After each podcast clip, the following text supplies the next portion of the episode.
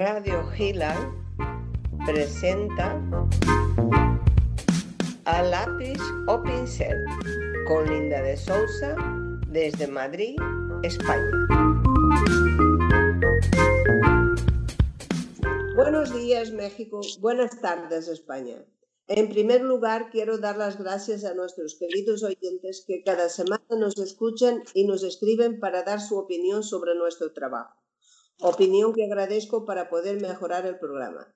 Espero que también este sea del interés de la mayoría. Empezamos nuestro programa, como siempre, dedicado a buscar soluciones para mejorar la vida de los artistas.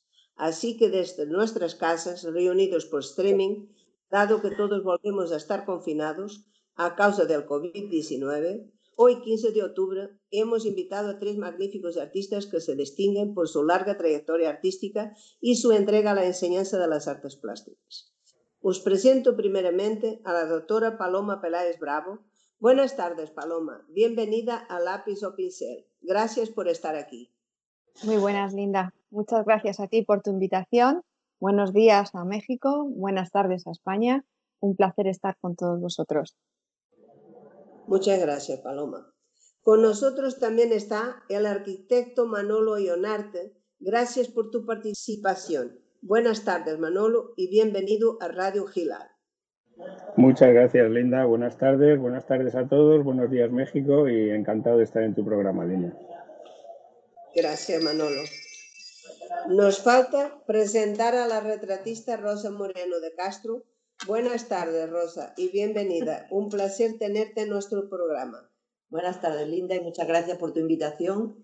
Buenas, buenos días, México. Y nada, aquí estamos para decir lo que sea. Muy bien. Saludados nuestros invitados, paso a leeros su currículum, empezando por Paloma Peláez Bravo. Nace en Madrid en 1971, licenciada en 1996 por la Facultad de Bellas Artes de la Universidad Complutense de Madrid, recibiendo el grado académico de doctora cum laude en 2004 en la UCM. Profesora del Departamento de Pintura de dicha Facultad de Artes en España, como doctora de Bellas Artes sigue siendo profesora desde 2004 del Departamento de Pintura siendo coordinadora de grado de Bellas Artes de dicha universidad del 2014 al 2018. Directora de curso superior de pintura organizado en la Fundación Santa María de Albarracín desde 2017. Desde 2012 forma parte de dos grupos de investigación. Grupo de Investigación de Mitocrítica ASIS en la Facultad de Filología de la UCM y Grupo de Investigación ECO de la naturaleza de la pintura de paisaje al arte del pensamiento pasajero en la Facultad de Bellas Artes, ambos de la Universidad Complutense de Madrid. Ha participado en tres proyectos de innovación educativa, siendo investigadora responsable del proyecto Recuperación, Clasificación y Virtualización del Fondo Documental y Gráfico, original del área de la pintura entre los años 1972 y 75 destacando la dirección del proyecto, la pintura como instrumento de aprendizaje-servicio de los ecosistemas arbóreos en la Avenida Complutense. Quiero señalar que su actividad creativa y producción artística están estrechamente ligadas a su actividad docente e investigadora. Su experiencia investigadora ha sido publicada en diversos medios especializados. Entre sus últimas publicaciones destaco Testimonio 09, referentes pictóricos en el campus virtual de cara a la convergencia europea. Universidad Complutense de Madrid, producto de la dirección de un proyecto de innovación y mejora de la calidad docente. Desde 1994 tiene en su haber numerosas exposiciones de pintura individuales y colectivas, tanto nacionales como internacionales. Entre ellas destaco su representación como artista española en la exposición de artes plásticas organizada por Como Arte en el Encuentro Internacional e Iberoamericano Mujeres en el Arte Ciudad México. Su participación en el homenaje a Cervantes, el cuarto centenario de la publicación de la segunda parte del Quijote en el Museo Gallivare, en la Laponia sueca, o su reciente participación en Joint Fine Arts Exhibition en Gallery, Shanghai Asimismo, ha obtenido varias becas relacionadas con la creación, con la creación plástica y diversos premios de pintura, entre ellos el segundo premio del Ejército del Aire concedido por el Ministerio de Defensa y Gobierno de España. Querida Paloma, desde que te conozco siempre te he visto pintando y enseñando. Te conocí cuando has empezado en el primer curso de pintura para profesionales de Santa María de Albarracín, acompañando al catedrático José Sánchez Carralero, curso que hoy diriges. Por ello te pregunto, ¿qué significa para ti la enseñanza de las bellas artes, tanto en estos cursos de arte como en la universidad donde has sido hasta profesora de grado? Bueno, Linda, muchas gracias por esa maravillosa lectura que has hecho de, mi currículum. La verdad es que visto así me siento hasta mayor y todo. Y ¿Quién te ha reducido tanto? Porque has hecho muchas cosas. Son muchos años eh, los que llevamos ahí trabajando eh, juntas por muchas de las exposiciones que has mencionado. He tenido el gran honor de, de trabajarlas y de estar a tu lado me preguntabas qué significa para mí. Para mí, mi, creación artística, mi, proceso de investigación y mi, proyecto docente, todo está vinculado. Investigación, proyecto artístico o, pictórico y, parte didáctica. De hecho, mm, bueno, pues em, me considero una pintora plenarista. No tengo eh, prejuicios o eh, miedo a decir la palabra plener, creo que es una palabra que, engloba muchas cosas, no solamente el pintar del natural. Y esta, esta conexión que, tengo a través de la pintura del natural, a través de la investigación y de la docencia, eh, me hacen replantear eh, las didácticas y, los procesos de la pintura desde tres ámbitos de acción. Por un lado, es una conexión con el mundo emocional, con el mundo de lo físico, con, el propio proceso pictórico ante el medio. Eh, segundo, de, conocimiento del, medio ambiente, del conocimiento del entorno en el que con el caballete como herramienta principal me sumerjo. Y luego, por otro lado, los procesos, esos procesos de la pintura, esa parte didáctica que para mí forma parte también del proceso artístico, donde yo no solamente muestro la obra final, sino el boceto, el esquema, la estructura, el nota. Esa manera de pensar antes de, llegar al cuadro que de alguna manera me clarifica y me organiza, pues esa parte emocional, esa parte sensorial, con, lo físico, con lo observado, de conexión con el medio y por otro lado, pues esa obligación que también siento de, de, demostrar, ¿no? Demostrar como esa radiografía interna de aquello que voy a pintar. Y, para mí va unido, va, absolutamente ligado desde los inicios, em, recién licenciada en Bellas Artes, mis primeros encuentros con la pintura natural a través de precisamente de estos cursos que mencionabas, el curso superior de pintura de paisaje en Albarracín, en el cual tuve el honor de dar mis primeros pasitos y, que al día de hoy, pues, eh, bueno, pues ahí, ahí seguimos después de tantos años. Eh, y, en la, y en la docencia dentro de la propia universidad, igual, las dos asignaturas que, yo imparto están absolutamente vinculadas con mi perfil. Son procesos de la pintura y conformación del espacio pictórico. Dos asignaturas fundamentales en, la formación del estudiante de Bellas Artes, porque de alguna manera están, están diseñadas para, ya no solamente para conocer los instrumentos, los procesos, sino también para aprender a ver. Ese aprender a ver creo que es la parte más compleja de, del aprendizaje y de la enseñanza también. Y bueno, pues en, en, mi ámbito personal, docente, artístico, investigador, está absolutamente ligado, ¿no? Esa, esa conexión eh, con, con, la mirada ante el medio. Tu preocupación no es solo no ser pintora, sino ser pintores. Eso está muy bien. ¿Cómo crees que ha influido el COVID-19 en la enseñanza universitaria? Bueno, pues como todos los grandes, todas las grandes catástrofes o las grandes pandemias, según hemos podido ir viendo a lo largo de la historia, cómo ha influido y cómo nos va a influir, esto no ha terminado.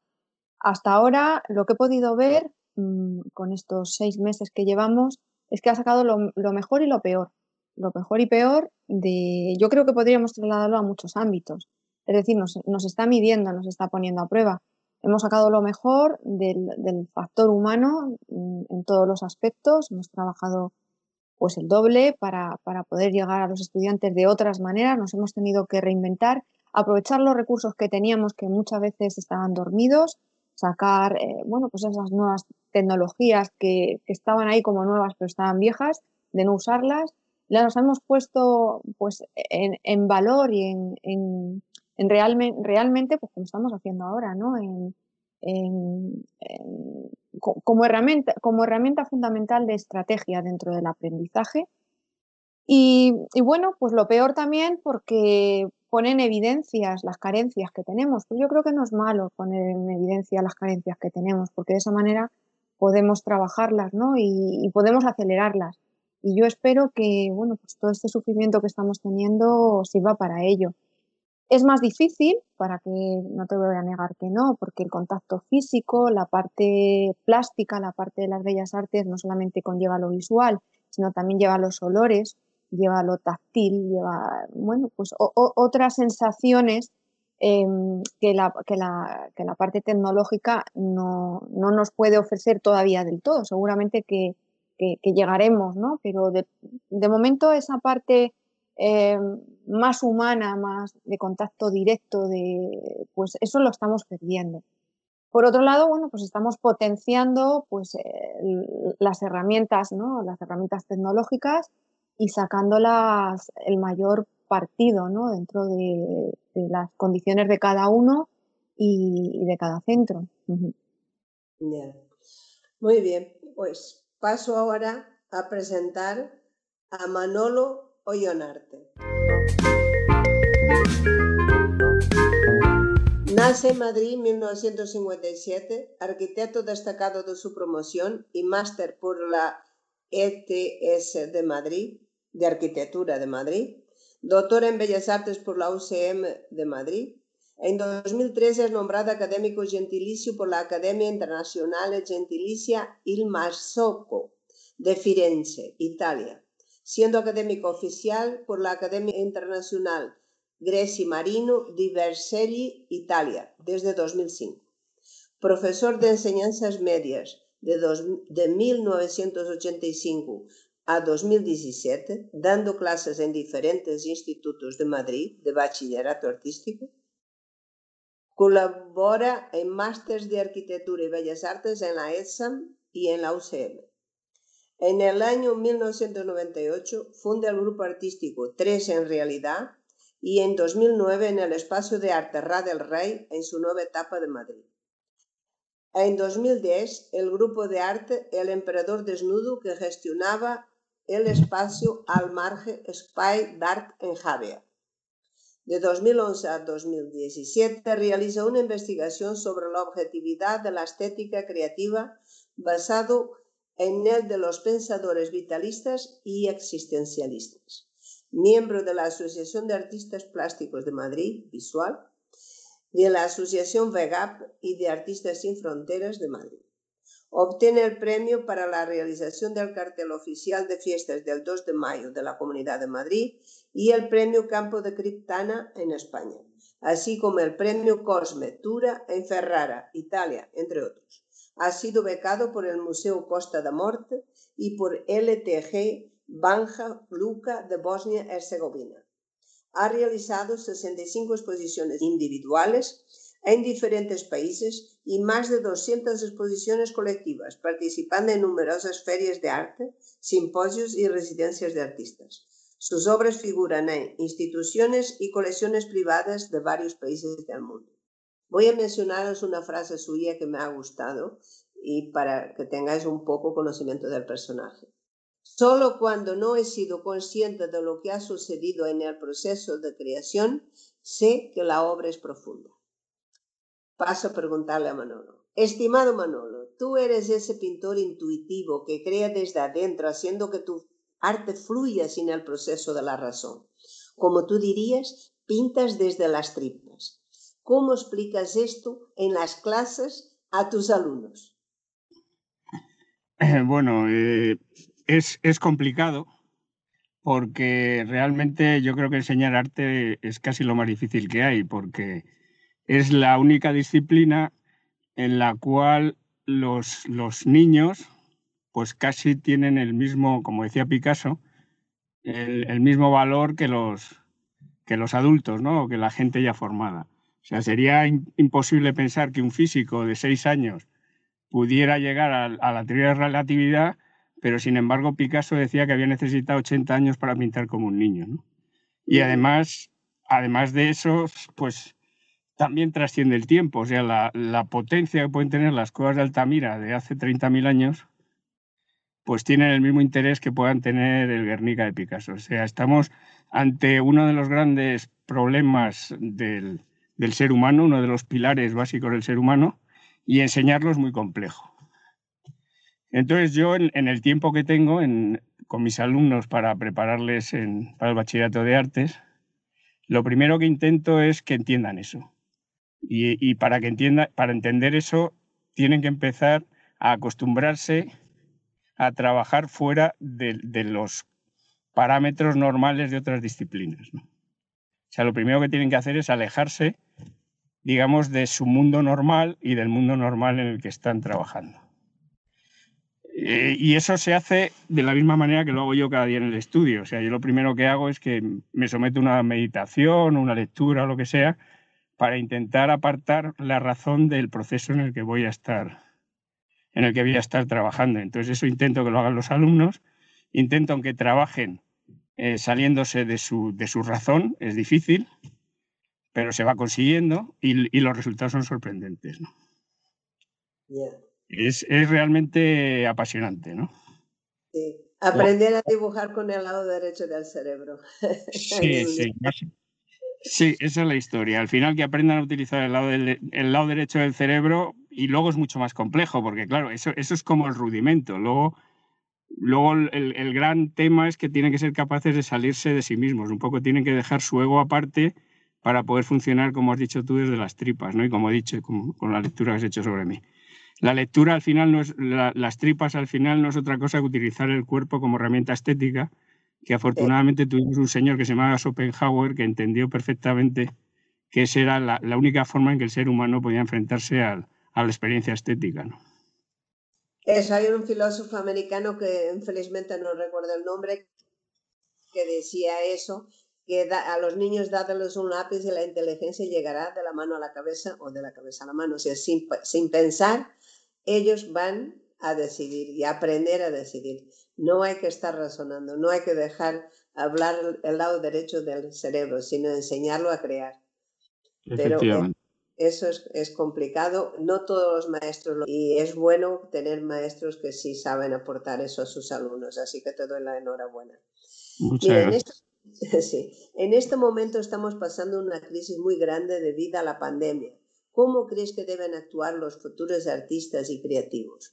Porque el COVID-19 envuelve a todo el mundo. Bueno, la, pandemia que al final es una consecuencia ¿no? del, del desarrollo desmedido del, ser humano en cuanto a su forma de funcionar en el mundo al margen del resto de los seres vivos y del resto de la naturaleza, etcétera, ¿no?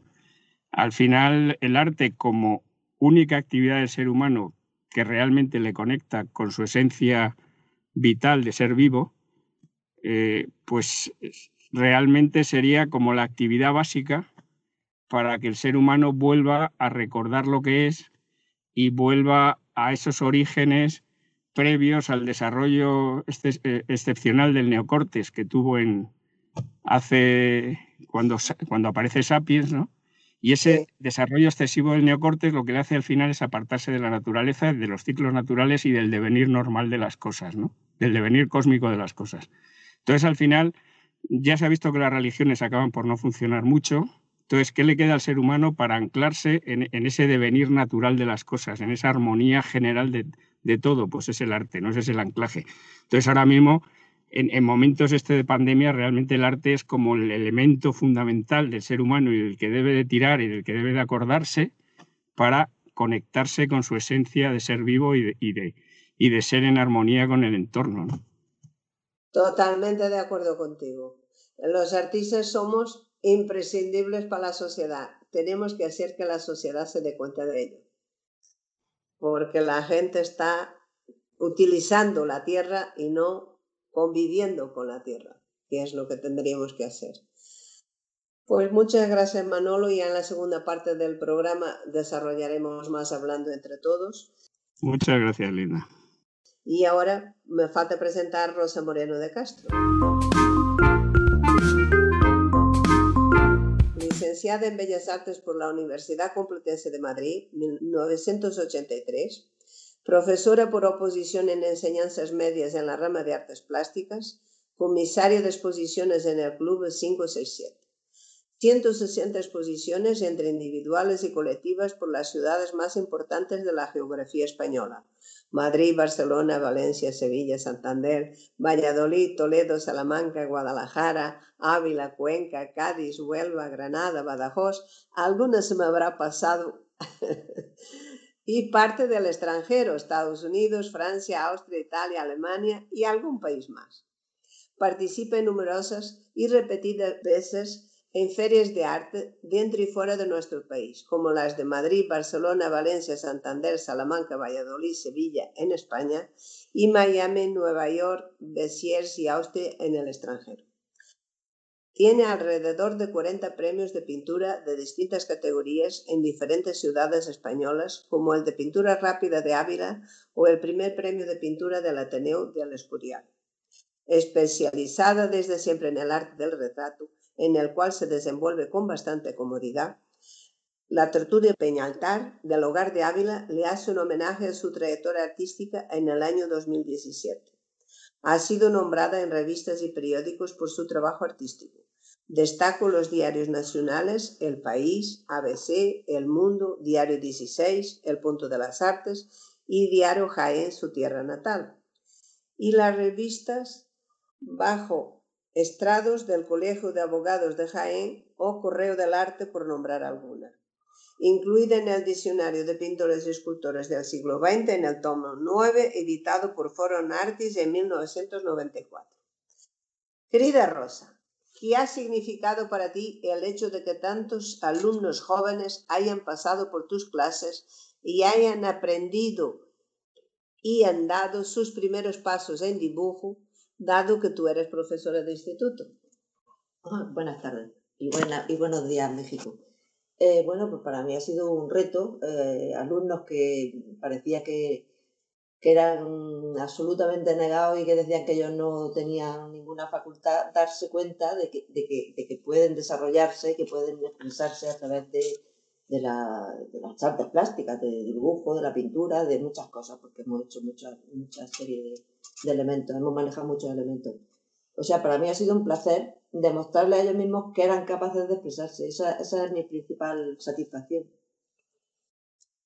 Muy bien. ¿Y existe mucha diferencia entre la enseñanza del arte en los institutos de cuando tú has empezado a dar clases a la actualidad? ¿En qué se pueden notar esas diferencias? Mm, bueno, yo creo que actualmente cada vez van rebajando los tiempos dedicados a, la, a las artes plásticas, a la plástica, y, y, antes que se daba como asignatura obligatoria y pues cada vez lo van restringiendo y además lo dejan en los últimos cursos como asignatura optativa lo cual implica que mucha gente solamente recibe formación artística en los dos primeros cursos de, la ESO, en los básicos, en, primer y segundo. Y el resto, pues a lo mejor no, jamás vuelven a tocar el arte ni nada relacionado, nada relacionado con él. Entonces, eso es una pena enorme porque, claro, yo creo que el arte es fundamental en nuestra vida. Sí, estoy de acuerdo contigo que están quitando la enseñanza artística porque el artista aprenda a decidir y eso no interesa mucho. No, es interesante. Bueno, hemos terminado la primera parte que es presentar a nuestros invitados para que vosotros los conozcáis un poco mejor y ahora yo digo unas cuantas preguntas, pero si los invitados tienen interés en preguntar algo entre ellos mismos, pues tranquilamente con toda libertad. Yo ahora, por ejemplo, voy a dejar caer una pregunta para que contestéis cualquier uno de vosotros o, los tres, uno, cada uno su opinión. ¿A qué se debe el hecho de que cada vez se dibuja menos y se pinta más abstracto? Venga, animaros. Bueno, yo creo que el tiempo también es un factor. El tiempo, el tiempo nos come. El, proceso de dibujo, ya sea figurativo o abstracto, ¿eh? yo, yo pienso que, es lo mismo. Un dibujo muy figurativo también puede tener un concepto muy abstracto. No es tanto el fin, sino, sino el medio. Y el medio, el medio de pensar, Manolo ha dicho cosas muy, muy bonitas y muy interesantes cuando decía de, apartar, de apartar a, nuestra propia, de apartarnos a nuestra propia, de nuestra propia razón y de, llegar a ese devenir natural que, que, forma parte de nosotros. Esa conexión con uno mismo a través del proceso de trabajo requiere un tiempo, requiere una, una, una dedicación, una meditación, una equivocación también dentro del proceso. Y, y hoy día mm, tenemos poco tiempo, poco tiempo pues para, para, para, equivocarnos, para reflexionar sobre lo que estamos haciendo, em, para tocar, para tocar las cosas. Em, todo ese proceso que forma es inherente dentro de, dentro de las artes. No solamente hablo de la pintura, lo podemos trasladar al dibujo, a la escultura, a todas las artes analógicas. Mm, pues no lo tenemos por las circunstancias. Eh, antes hablaba y hacía referencia a las nuevas tecnologías. Las nuevas tecnologías lo que nos dan es esa rapidez, esa rapidez, esa inmediatez, ¿no? Y, nos resta de esta otra parte analógica que, que conlleva un tiempo, un tiempo, requiere un tiempo como, como, como la propia cocina, ¿no? Dentro de, dentro de los procesos de elaboración, de, ir preparándote el soporte sobre el que vas a dibujar, de irte adecuando los materiales que son más afines a ese soporte, de ir buscando e investigando en ese propio proceso. Todo es un proceso de investigación. Y como todo proceso de investigación requiere un tiempo. Y yo creo que es lo que, que es, que es lo que falta. Mira, voy a contar una curiosidad. En, la pandemia, en el periodo de confinamiento, yo tenía alumnos que puedo decir que los tenía perdidos dentro del aula. Sabía que, que no iban a llegar, pues porque no encontraban dentro del aula su momento para pintar, para hacer un desarrollo, para equivocarse, porque eh, hay que equivocarse para aprender. Y sabía que los iba a perder. El hecho de confinarnos, de ir a trabajar, a trabajar dentro de casa y encontrar un rincón para, poderlo hacer, sí que tuvimos que adaptar muchos ejercicios, tuvimos que adaptar técnicas, porque la situación individual de cada alumno era muy heterogénea y había alumnos que podían hacerlo en su, en su espacio eh, de trabajo, en su casa, y otros que a lo mejor tenían una habitación. Entonces tuvimos que adecuarnos a las circunstancias del alumno, pero cada uno en esas circunstancias ha sido uno de los mejores cursos que he tenido, tengo que decir.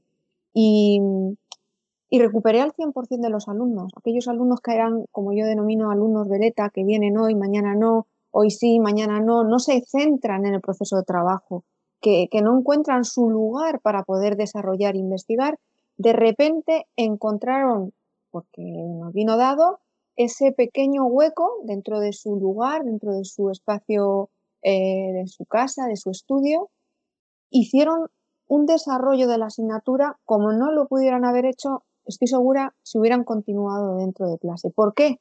Yo me hice mi reflexión. ¿Por qué ahora e-, este alumno que yo le consideraba perdido dentro de clase ha podido desarrollar este proyecto? Pues precisamente porque ha tenido tiempo. Tiempo para mirarse, tiempo para escucharse y tiempo para desarrollar. Bueno, esa es mi experiencia. Quizás me he extendido un poquito. A ver, Rosa, ¿tú qué opinas? Eh, yo no sé si cada vez se hace más abstracto. Lo que sí hay gente que se ha lanzado a, hacer cosas abstractas sin tener una base, como dice Paloma, de analizar, de haber un proceso de, aprendizaje, de haber hecho la cocina, o sea, a partir del principio. Y, esa gente, pues, eh, pues bueno, a veces obtiene cosas interesantes, pero le falta una base. Yo no creo que cada vez se hagan más abstractos, me da la sensación de que cada vez se hace más figurativo más pintura fotográfica y más cosas que, que, para mi modo de ver tampoco tienen demasiado interés y la gente lo valora mucho porque se parece a una foto. Ah, bueno. Pero, pero no me da la sensación. De, eh, en cualquier caso, yo siempre pienso que una pintura o hacer siempre es un proceso que tiene una, una parte de abstracción. O sea, tú no puedes pintar la realidad tal cual es. Tú tienes que extraer lo que quieres representar de esa realidad y no, no, no es la realidad Una pintura no es la realidad, con lo cual siempre hay un proceso de abstracción. O sea, tú abstraes, no pintas todo lo por, que e- ves. por eso cada artista tiene su personalidad porque ve su realidad. Claro. Manolo, tú por, por mención y ahora te toca.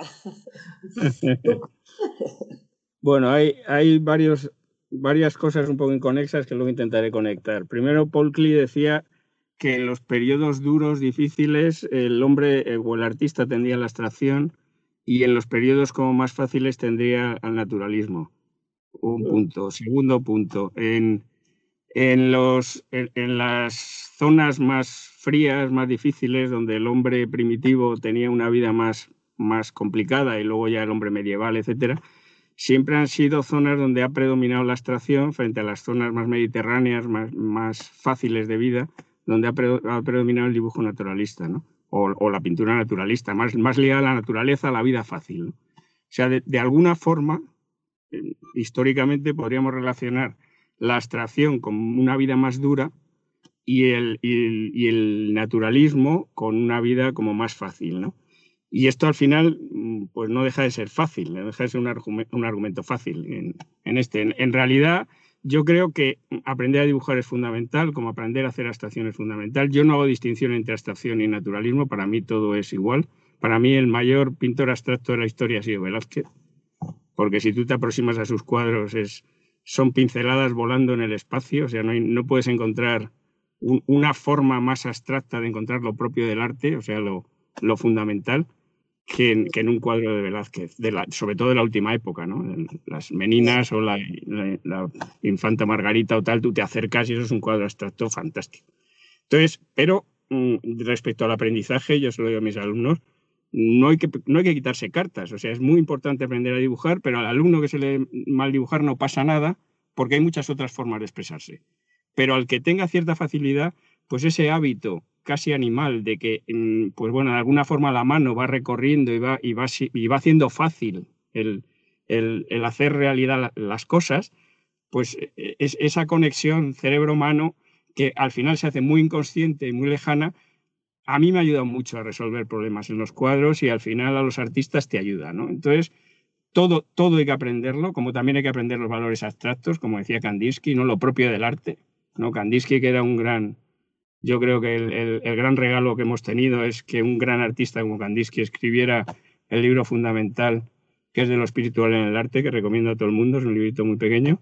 Y entonces ahí Kandinsky mm, dice mm, tres cosas fundamentales. ¿no? La primera, que eh, para, para, poder, para poder realizar arte hay tres cosas fundamentales. La primera, lo propio del artista. Entonces, muy prolijo habla del talento, de la formación, de, de todo lo que es de su trabajo, su capacidad de trabajo, su, su capacidad social, su no sé qué es. Dice, lo segundo, lo propio de los tiempos. El artista tiene que ser muy sensible a los tiempos. Ahora, por ejemplo, estamos en un periodo posmoderno en, lo que los, en el que los tiempos son muy fundamentales. ¿no?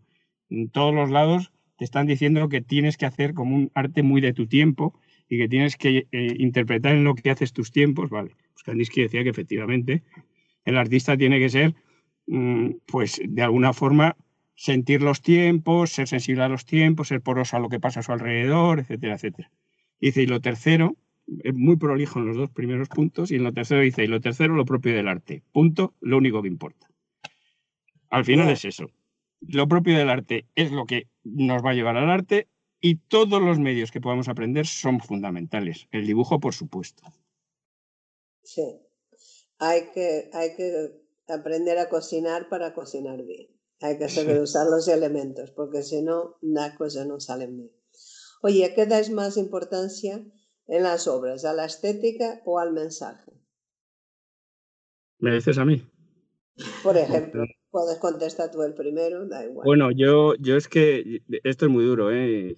Y, y la gente, yo es que en- en- me parece que, por lo menos en lo que yo entiendo por arte y lo que yo hago, yo no intento comunicar nada. De hecho, cuando a mí me, me preguntan que qué quiero comunicar con mis cuadros, yo digo que nada. Yo lo único que hago es una interpelación a mí mismo, al, al- yo mismo que no conozco a través de un lienzo, y eh, lo que hay es un diálogo que al final se va a producir también con el yo mismo del espectador que no conoce, si soy capaz de plasmarlo en ese espejo de mí mismo y del, y del yo del espectador. y, es, y, me va mandando lo que va sucediendo en el cuadro y lo que va fluyendo. O sea, para mí, para mí y ya digo que estoy, es, vamos, este es un tema muy controvertido y en el cual tengo enormes problemas con los tiempos que me ha tocado, puesto que la posmodernidad es una época de lenguaje y de mensaje. Para mí, el, el, arte no tiene que contar nada, lo que tiene es que conectar al hombre con la esencia de, de sí mismo. Tiene que expresar. Paloma, ¿tú qué quieres aportar a esta pregunta? Totalmente de acuerdo con, Manolo. Em, creo que mm, el, mensaje está en lo que uno va buscando, en, esa conexión con, el proceso, da igual el, medio que sea, con, lo que, con lo que hemos llegado a, construir, ya sea figuración o sea abstracción. Em, creo que incluso en esta, en esta época posmoderna incluso puede ser perjudicial el, hecho de que, pues que el mensaje prevalezca sobre todo lo demás, ¿no?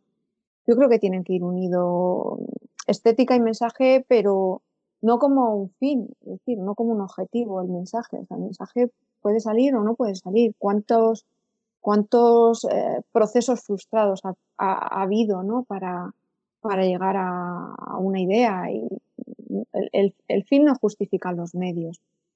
Mm, totalmente, totalmente de acuerdo con, Manuel. No, no, el, mensaje no lo justifica, vamos, eh, por, lo menos así se lo he interpretado yo, ¿no? No sé si le he recibido bien el, mensaje. Yo, pienso que, una obra, una obra de no, se hace para comunicar nada, vamos, una obra se hace por necesidad, por necesidad propia y al final pues lo que se crea es un objeto mágico que apela a, seres humanos de distintas Exacto, a, las necesidades profundas del ser humano, ¿no? y, ese otro puede conectar con esa visión tuya o no, pero yo creo que si se hace de verdad, se hace con emoción, que es algo que falta en el arte contemporáneo, ¿eh?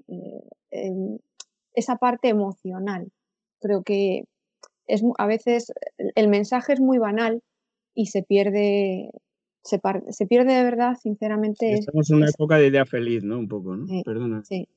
Rosa, ¿tú qué opinas? Yo opino que, que, lo de la emoción que dice Paloma me parece fundamental. Yo cuando he pintado un paisaje es que me tiene que emocionar y esa emoción eh, siempre, siempre, siempre mm, he observado que, que en espectador, incluso lego en la materia, les llega y, normalmente las cosas que me han emocionado a mí eh, eh, gustan y, llegan a los demás. Y en cuanto a, yo que me dedico mucho al retrato, tan denostado, pero es que a mí me encanta indagar en la expresión de un ser humano, intentar plasmarlo, y eso también parte de una emoción, es la emoción de, de, escudriñar en, en, un ser y sacarle lo de dentro y cuanto más escudriña y más lo logra, más, mejor, o sea, más, más llega ese, esa, ese ser, ese ser que quiere representar. Y bueno, hablando del retrato, eh, que todo es al fin y al cabo de emoción para mi modo de ver.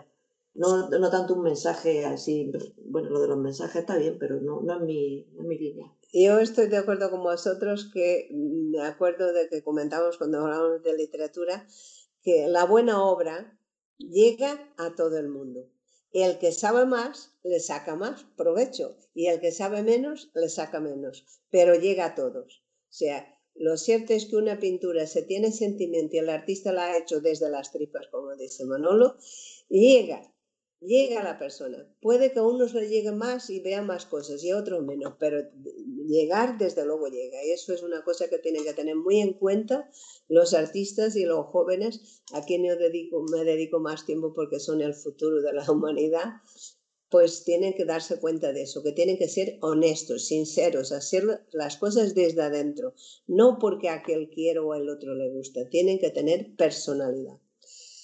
Pues voy a, ¿qué opináis vosotros que, del mercado del arte que, se ha devaluado? ¿Cómo hacerlo volver a las buenas épocas en que había mecenas que ayudaban a los artistas y mucha gente compraba obra? Bueno, el, gran problema del mercado del arte es que es, es, bueno, es un bluff, ¿no? O sea, porque ahora mismo estamos en una situación que se confunde calidad con cotización.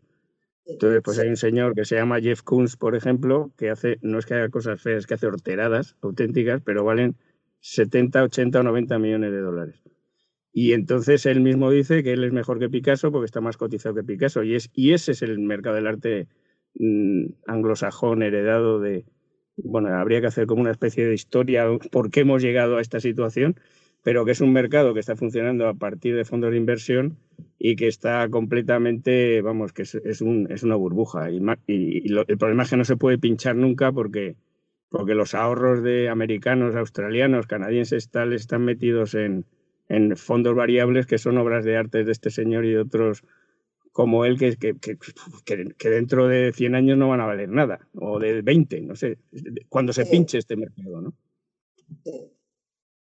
Pasará como lo de la burbuja inmobiliaria. Pero de, es, un, mundo complicado que, tendrá que explotar, efectivamente. y mm. de hecho hay, hay pintores y artistas que han sido muy valorados en otra época, pero en épocas cercanas, y que luego te los encuentras en casas de subasta a precios irrisorios y a lo mejor han costado en su momento pues cantidades importantes. Es que esa es, la cosa y que realmente pero, eso al final son vaivenes del mercado, perdona Carmen, que esos son vaivenes del mercado que tiene su lógica. El problema es cuando es un mercado dirigido que no permite que eso pase, porque ya cuando has colocado una serie de, de, obras de arte, supuesto arte, como mm, el, el, valor fijo en el que se basan los ahorros de mucha gente, pues eso ya no se puede dejar caer, porque si se deja caer, pues es el pinchazo de las tecnológicas multiplicado por 20. O sea, lo que puede pasar aquí es impresionante. Entonces, sí que es verdad que hemos visto cómo, pues, gente muy buena, Caneja, tal, V tal, que han tenido unos precios, han bajado y tal, pero siguen siendo buenos, tenían su calidad y nadie no pasa nada. El problema es cuando. Por eso yo fundé un grupo que se llamaba El Emperador Desnudo, ¿no? Como el cuento este. ¿Eh? A mí me encanta ese cuento. Sí. El rey va desnudo. sí, sí, sí. Es la verdad. Ah. Realmente el mercado este es un... Lo primero que hicieron fue eliminar al artista, que era como el elemento más perjudicial. Luego eliminar a la crítica, entonces dejó de haber una crítica libre. Desde, en España, por lo menos desde el año 95-96, ya no hay ningún crítico que tenga una tribuna para decir lo que le parece el arte, porque, porque resulta peligroso, claro, porque puedes pinchar esta historia. Entonces los críticos, les en lugar de críticos, les han llamado comisarios, luego les han llamado curadores, y lo que se dedican es a controlar los procesos de los artistas en lugar de estar viendo el, devenir natural de un artista si tiene valor o no tiene valor. No, al revés, están controlando ese devenir natural. En fin, ahora mismo la verdad es que tiempos posmodernos, anglosajones raros tenemos para dar y tomar. O sea, ¿y qué consejo daríais vosotros a los jóvenes que están ahora terminando sus carreras y no solo de bellas artes y se encuentran con esta nueva normalidad? Mm, voy a decir algo. Sí. Em, yo el consejo que le doy no a, cualquiera que, se, que empiece una carrera o una, un proyecto en la vida es que si no tiene pasión por él, que lo deje, porque lo importante es estar apasionado por lo que hace y tú ya encuentras los medios para, para poder salir adelante con eso. Todo el que se apasiona yo creo que al final triunfa, porque la pasión hace que supere las dificultades, las zancadillas, los inconvenientes, y eso yo creo que es la, la receta fundamental, apasionarte por aquello que haces. Sí. Para mi modo de ver como el, como el del chiste, que la señora va al médico y le dice que está triste y deprimida y le dice al médico que se busca un amante. Dice, pero señor, ¿qué piensa usted? No, no, usted no me ha entendido. Un amante es algo que le apasiona. Dibujar, leer, ir al teatro, lo que usted quiera. Y esa es la verdad. Hay que apasionarse por lo que uno está haciendo para encontrar sentido a la vida. ¿Estáis de acuerdo vosotros? Totalmente de acuerdo. Seguir su camino, da igual con normalidad estropeada o sin estropear. Eh, hay que seguir eh, el instinto de cada uno, hacer lo que más les gusta para poder encontrar esa pasión y ir, haciendo ese recorrido de, la, misma manera. Sí, yo, Yo a mis alumnos les digo siempre que solo tienen una vida y que se pasa rápido. Y que no piensen en triunfos, que no piensen en mercados, que no piensen en brillos y que no piensen en trajes del emperador, no. Que piensen en tocar el arte, que es la leche. O sea, cuando consigues tocar el arte es impresionante, porque estás tocando lo profundo del ser humano y eso es, o sea, de repente esos momentos, tanto como espectador como creador, en los que tienes esa iluminación de entendimiento del mundo, ¡buah! Eso, eso es, ese es un camino y, una, y, un, y a eso tiene una vida para dedicarse a ello. Y se tarda, ¿eh? No se, no se consigue gratis, se tarda mucho. Entonces, que se empeñen en ello, si de verdad, como muy bien dice Carmen, es su, Rosa, su pasión, Rosa, perdón, joder, Rosa, mi amiga Rosa, es que, pero, perdona, Rosa. nos conocemos desde, desde, cuando nos conocemos, Rosa, de toda la vida. Siempre, mucho tiempo. Siempre. bueno, que eso le digo, como dice Rosa, si tienen esa pasión, que solo tienen una vida para lograrlo. Que no, que no, que no se pierdan en, en atajos, ni se pierdan en brillos, ni se pierdan en historias. Que vayan a por ello y que se lancen. Pero, pero es que además es un trabajo de mucho pico y pala, ¿eh? Es dale que te pego, dale que te pego. de como decía antes Paloma, prueba y error y a veces equivocándose también aprende y mucho. En fin. Sí, de los errores se aprende. Sobre todo a no volver a cometerlos. Sí, bueno. O, o lo vuelve a cometer, por otro lado. O sea, es que... efectivamente. Oye, ¿tenéis alguna anécdota interesante para contar que os haya pasado en las clases? Porque, vamos, tenéis una, una larga vida y una larga trayectoria dentro del campo de la enseñanza. Y la verdad es que hay cosas muy divertidas con los chicos y chicas, que hoy en día hay que hablar de los dos. A mí me pasó una cosa muy divertida cuando, cuando España entró en el euro se pusieron en la castellana, no sé si os acordaréis, unos euros gigantes de dos metros de diámetro. Y entonces se cogieron algunos centros educativos para, para pintarlos. Y de la pública, pues solo cogieron el, el, mío, porque, bueno, como mis alumnos hacen cosas muy raras, bueno, lo seleccionaron.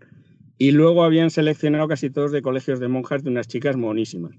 Y, el que, y, y uno de los chicos que yo llevaba era un cubano, que era un ligón, y que era un artista de esos que tienen el arte, luego seguro que no se habrá dedicado a eso, pero bueno, era un artista nato, de estos que fluye, le fluye el arte sin querer, ¿no? Y estaba el tío pintando, pero como cada vez que veía una chica se iba con ella y tal, y yo ya le dije, digo, mira, como hables con una sola persona más, te meto en el autobús y te vas al instituto. Y en esto que llegó Álvarez del Manzano.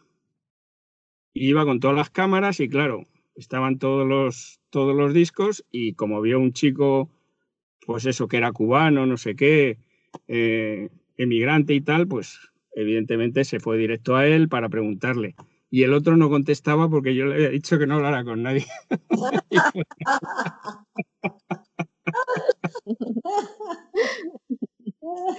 bueno, pues sí que es una anécdota divertida. ¿Y a ti, Paloma, te ha pasado alguna cosa graciosa? Pues pues mira, estoy aquí intentando hacer eh, memoria y así como graciosa, no, pero sí que es verdad que, que luego al final cada, cada alumno, aunque tú planteas los conocimientos que tienes o, que intentas de forma global, luego vas particularizando y al final los vas haciendo al alumno, ¿no? Porque te tienes que poner en el lugar del alumno para poder enseñar.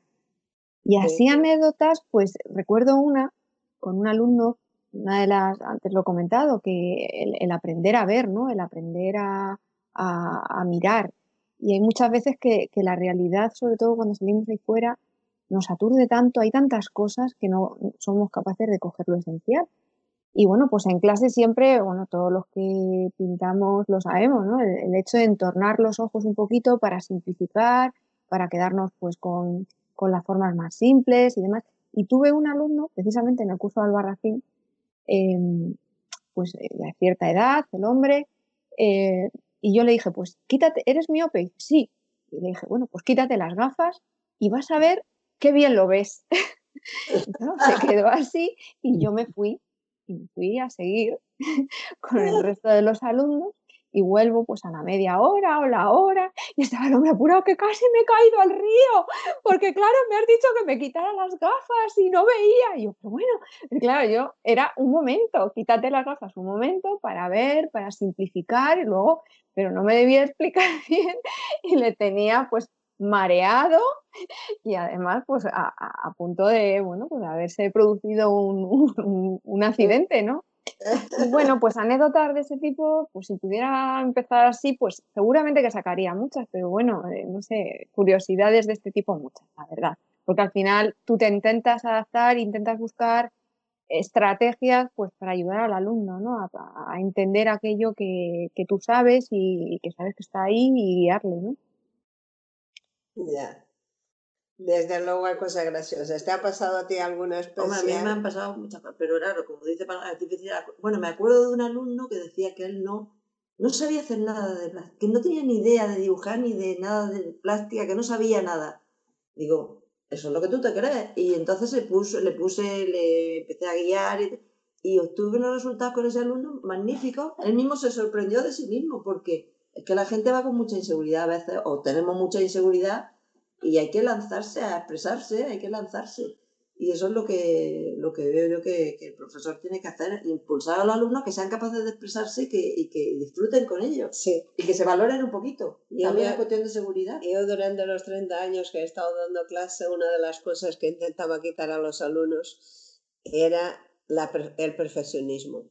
Los alumnos cuando tienen eso que hoy en día considero un defecto y que he tenido y que me ha hecho trabajar menos que lo que debería, es el perfeccionismo, porque quieres hacerlo tan perfecto y es difícil que al final no haces nada y te, y, te detiene. Y hay que equivocarse, hacer, volver a hacer y hacer y hacer. Y cuando haces 100 o 200 veces, yo me acuerdo que bromeaba con ellos y tú no te preocupes que esos son solo los primeros 200 cuadros, luego ya te sale bordado. Pues nada, hijos míos, queridos oyentes, siempre se me hace corto el tiempo. Tenemos que despedirnos. Un placer contar con maestros tan solidarios como los que hemos tenido hoy en nuestro programa. Peláez Bravo, Ollonarte, Moreno de Castro. Gracias por acompañarnos y hablarnos de vuestra experiencia como docentes de las artes. Mi deseo es que nuestros seguidores hayan disfrutado del programa. Admirada Paloma, te cedo la palabra para que te despides de los que nos escuchan. Bueno, pues eh, nada, en primer lugar, muchas gracias por esta oportunidad, por, esta, por este ratito tan agradable con, Rosa y con Manolo, de compartir, bueno, pues estas, estos pensamientos, ¿no? Al final son pensamientos donde hay, hay nexos de unión. Yo, bueno, pues seguir animando a todo el mundo a que a todo el mundo que, le guste el arte, que le guste la pintura, la escultura y el arte en general, que siga disfrutando de, visualmente de, los museos, aunque sea a través de, los canales que tenemos ahora tecnológicos, aunque no podamos ir a visitarlos como queríamos, aunque también se puede.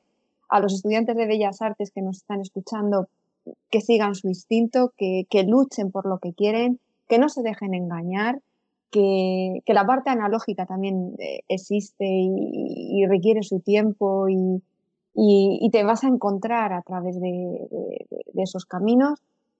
Eh, a ti, Linda, que sigas con, estas iniciativas tan, tan maravillosas, ¿no? de, poner voz a, todos estos pensamientos y, nada, pues que, muchas gracias por haberme invitado. Que, gracias. Gracias a ti. Me da muchos ánimos que respondáis a mis invitaciones y vengáis porque es una forma de comunicar y arte para mí es comunicación, desde luego. Querido Manolo, te toca a ti despedirte.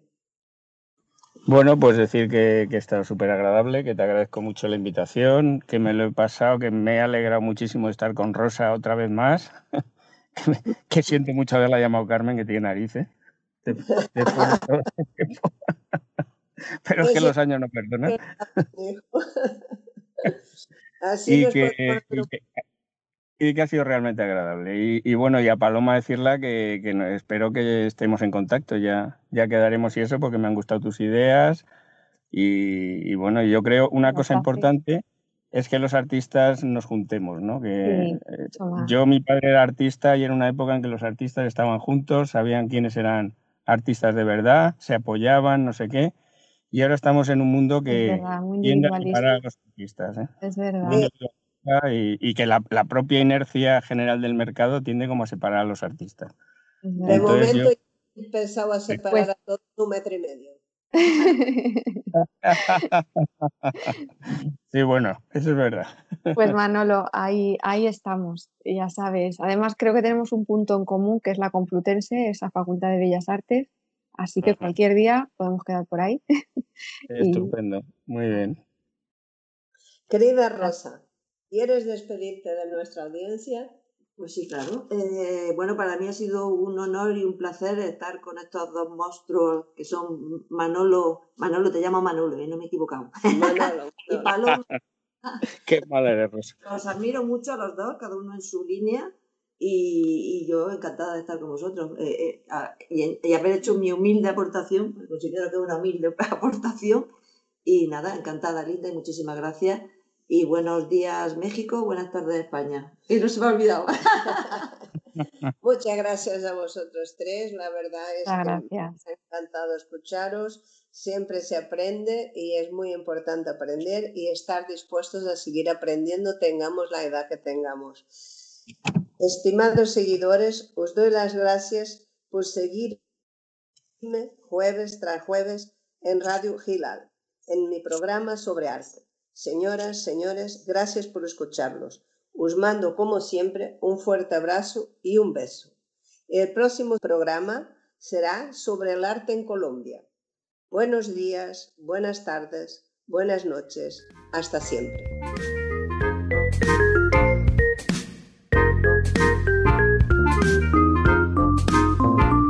Radio Gilal, programa a lápiz o pincel, emitido desde México. Muy buenos días.